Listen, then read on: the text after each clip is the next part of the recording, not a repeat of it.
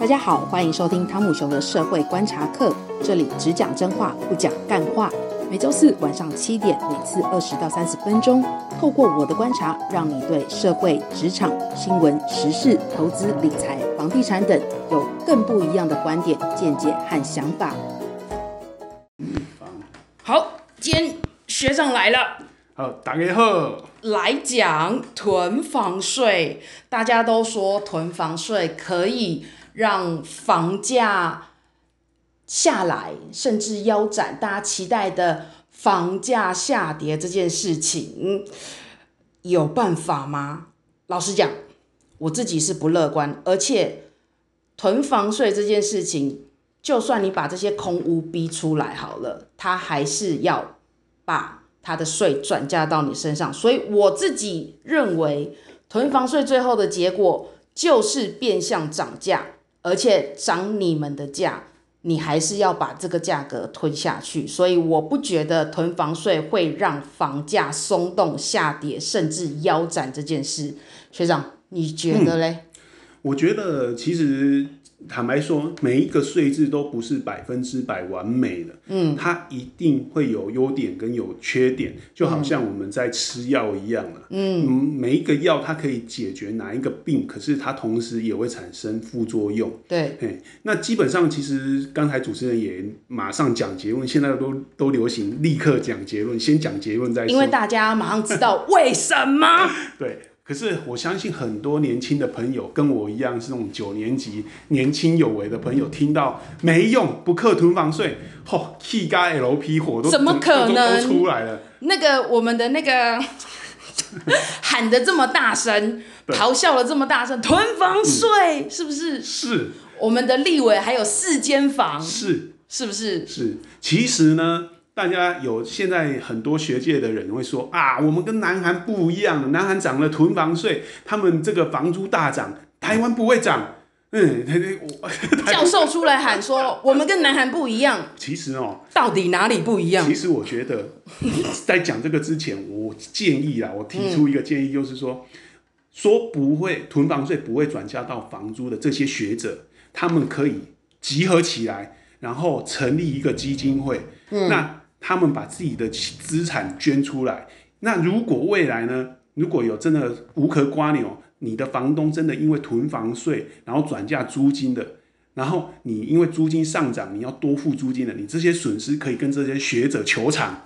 那这样的话，我就支持课囤房税，这样有没有道理？因为这些学者都说不会嘛，不会不会转嫁租金嘛。对。那如果转嫁租金，其实受害者是无可关联，并不是这些学者。这些学者大家吃得好，混得好，他们根本不缺啊。而且我我记得那个工工厂工厂老师啊，他从二零零八年开始就是喊喊空房价不合理，房价所得比太高，确实没错。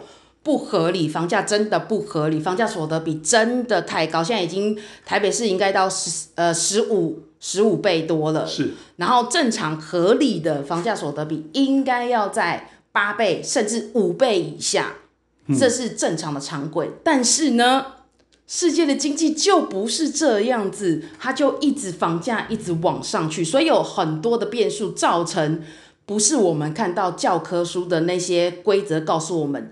应该怎么样就是怎么样。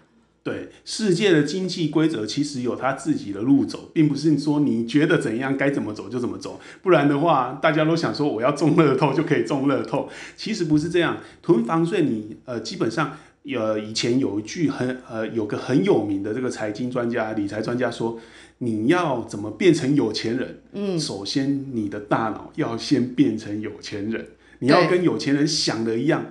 你才会变有钱人。为什么会这样说呢？其实他说的并不是没有道理，而是你整个思维，你不管你是投资的思维啦，或者是在法法治的思维、做事行为上的思维，都要整个改变，所以你才会找到这个致富的捷径啊。基本上你要了解囤房税为什么有没效啊？至于为什么没效的原因是什么，你要了先了解有钱人在想什么。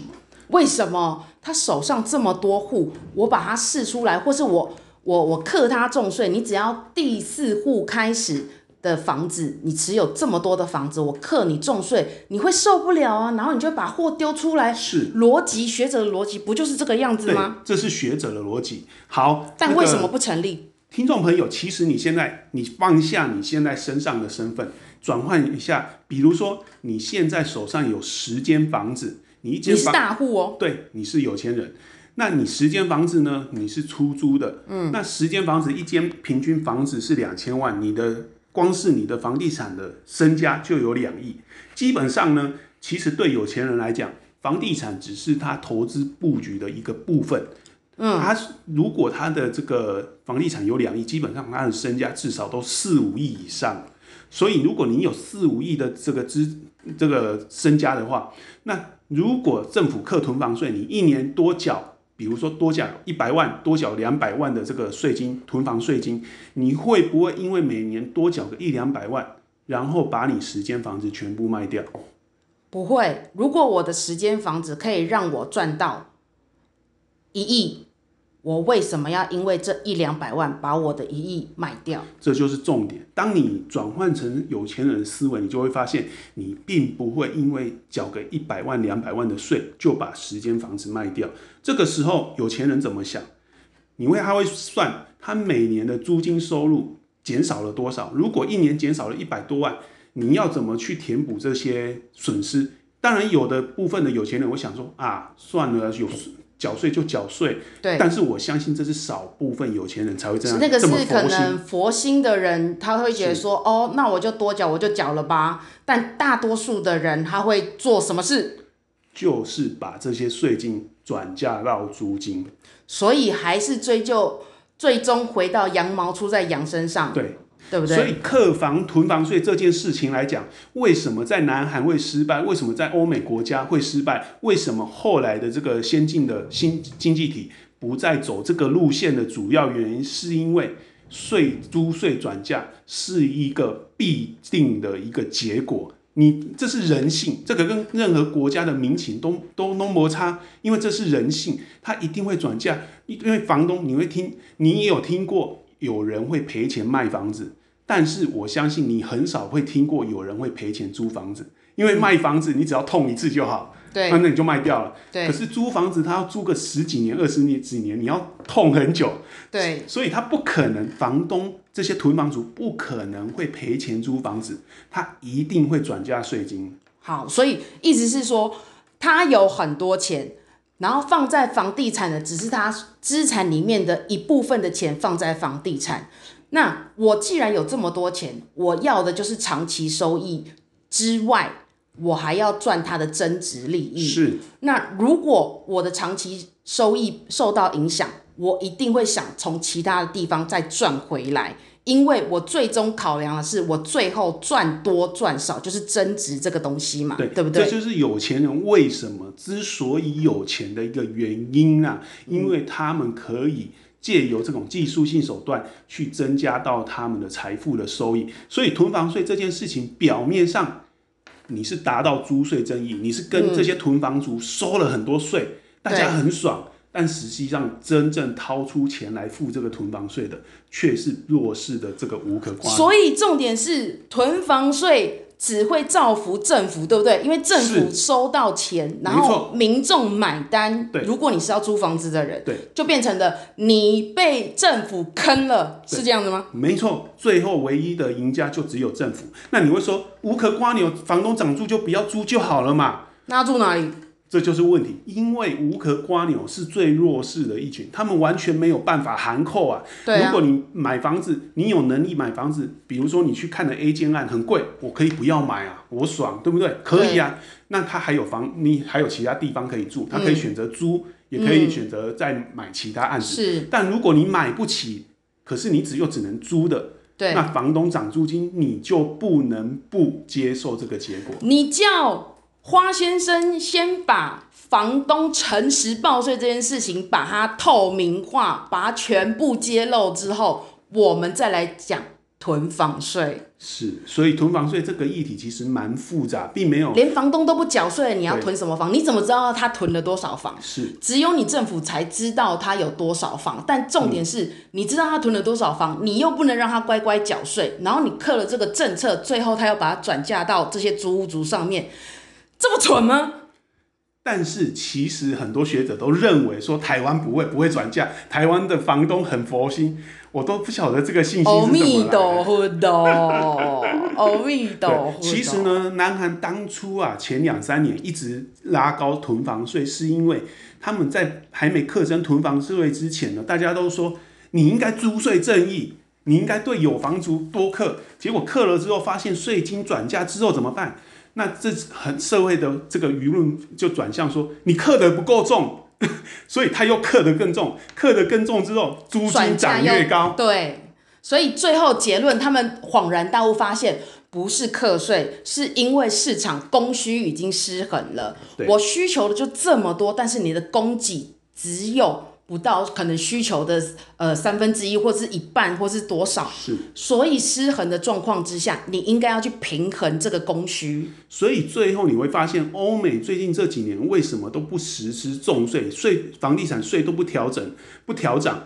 而是走向扩大供给，就是一来是增加这个社会住宅的供给量，二来是增加可负担住宅的一个供给量。那南韩在这个一轮好几二十几次打房之后，也发现没效，也转向学习欧美扩大供给社会住宅的一个数量。嗯、是。可是台湾呢，却好像又要走上欧美以及南韩国家的老路。对，你虽然出了一口气，可是我跟你讲没屁用，你最后还是你的口袋里面钱乖乖的见真章。现实总是很残酷的。是，有时候讲实话可能大家听不进去了，嗯、但是呢，你事后回来看，你就会发现。当初真的会悔不当初，真的苦果都是要大家吞的。你就算景涛式的咆哮也是没有用的。你在那个立法院咆哮成这样子，你还是要乖乖缴房租，OK？是，好。所以，所以财政部长说。囤房税会转嫁，其实并不是说无无的放矢啊，是，哎，不是放那个屎，是是。哎，可是我很好奇，是任何在房地产的加税行为都会产生转嫁这件事情吗？其实税制呢，就是从各其他国家的例子来看的话，嗯、几乎都会转嫁，嗯、但是对短期的市场会产生很大的冲击。你会发现短期的交易市场会立刻的停滞，嗯，看起来很有效，但是中长期市场上接受这个税制。之后，其实你会发现利空退去的速度非常快，最后就变成一个转嫁的效应。对，所以说穿了，我觉得什么房地合一税二点零啊，囤房税啊，二零二二年，今年二零二一嘛，对，二零二二年要开始县市长选举了哈，大家要知道到底在玩什么把戏，嗯，不要傻傻的，人咧假逼婚，你咧化修，咖喱什么地带，好。今天现实的残酷面，我告诉大家，希望大家可以有一些时间好好想一下，这到底来龙去脉是怎么一回事。好，我们今天节目就到这里，拜拜。拜拜。